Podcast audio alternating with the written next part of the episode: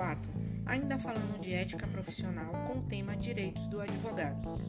É de grande importância que o examinando domine este tema, pois quando se trata dos direitos do advogado, sempre há cobranças pela FGV, seja de texto literal do estatuto ou seja de casos concretos. A relação entre advogados, juízes e promotores. Não há hierarquia nem qualquer subordinação entre advogados, magistrados e membros do Ministério Público, uma vez que todos devem tratar-se com consideração e respeito recíprocos. Artigo 6 do Estatuto da OAB. Assim, para um bom desempenho das funções da Justiça, juízes, advogados e promotores estão no mesmo nível de igualdade e respeito. Além disso, os servidores, autoridades e serventuários da Justiça deverão tratar os advogados com dignidade e respeito, os principais direitos dos advogados. Conjunto com o artigo mencionado, precisamos compreender os principais direitos dos advogados. Inviolabilidade do escritório ou local de trabalho. O escritório ou local de trabalho, os instrumentos do trabalho, as correspondências e os demais documentos relativos ao exercício da advocacia são invioláveis. Evidentemente que não se trata de um direito absoluto, mas para que seja violado o escritório, por exemplo, serão indispensáveis os seguintes requisitos: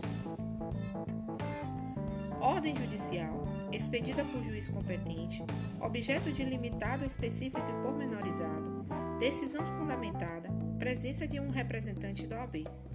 Lembrando que os incisos 6 e 7 mencionam a quebra da inviolabilidade. Comunicação com o cliente. O advogado tem direito de se comunicar com seu cliente de forma pessoal e reservada, ainda que sem procuração, quando o cliente estiver preso, detido, recolhido em estabelecimento civil ou militar, mesmo que seja um preso considerado incomunicável. Da prisão em flagrante e da presença do representante da OAB.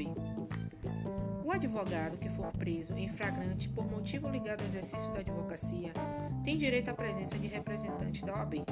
Além disso, o advogado somente poderá ser preso em flagrante por motivo ligado ao exercício da profissão quando se tratar de um crime inafiançável. Além disso, o advogado, quando preso cautelarmente, flagrante, temporária e preventiva, terá o direito de ficar recolhido em sala de Estado Maior, ou, na falta dela, em prisão domiciliar. Livre ingresso. O advogado tem o direito de ingressar livremente nas salas de sessões dos tribunais e de audiências, nas secretarias, cartórios, ofícios de justiça, serviços notoriais e de registros, delegacias e prisões. Pode o advogado adentrar em todo e qualquer lugar, estando ou não presente o titular e mesmo que fora de horário. Lembrando que o advogado deve apresentar procuração com poderes especiais para ingressar em assembleia ou reunião de que seu cliente participe ou possa participar. Permanecer sentado ou em pé. O advogado tem o direito de permanecer sentado ou em pé e retirar-se de quaisquer locais, independentemente de licença. Atendimento pelo magistrado.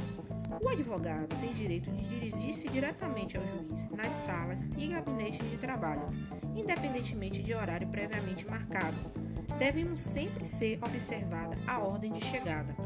O uso da palavra pela ordem em qualquer juízo ou tribunal, mediante intervenção sumária, sempre buscando esclarecer um equívoco ou dúvida surgida em relação a fatos, documentos que influenciam no julgamento, poderá o advogado usar dessa intervenção sempre no momento imediatamente posterior ao ato praticado, examinar os autos em meio físico ou digital, sejam autos de processos findos ou em andamento, mesmo que sem procuração, desde que não estejam acobertados por sigilo ou segredo de justiça, é direito do advogado examiná-los em qualquer órgão do judiciário, legislativo ou da administração pública.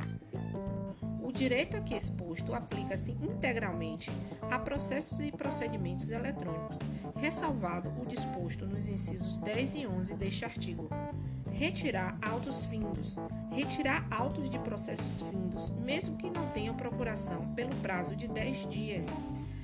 Recusar a depor como testemunha em processo no qual atuou ou deva atuar.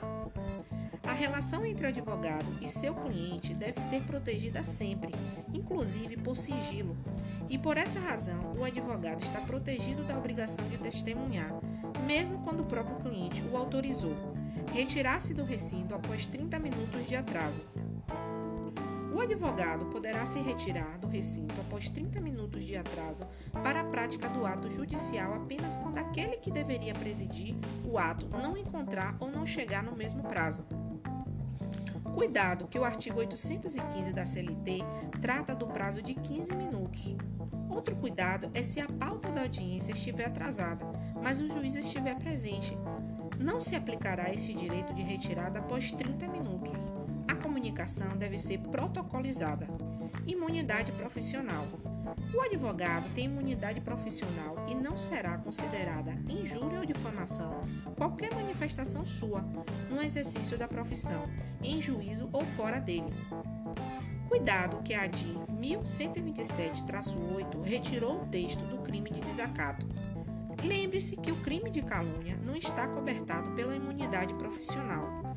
Salas especiais para os advogados. Em todos os fóruns, tribunais, delegacias e presídios, deverá o Estado instalar salas permanentes para utilização pelos advogados. Cuidado que a DIN 1127-8 retirou a palavra controle.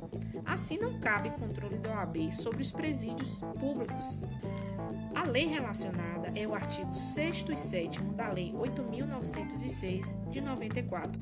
Assim terminamos o nosso módulo 4. Eu espero ter contribuído de forma positiva para seus estudos. Lembrando que esse podcast está disponível para você compartilhar com seus amigos no momento que você quiser e também ouvir as aulas no momento oportuno. E não deixe de seguir a nossa rede social. O meu Instagram é aline underline conteúdo jurídico e lá todos os dias eu posto informações importantes para a sua aprovação. Eu espero ter te ajudado. Até mais!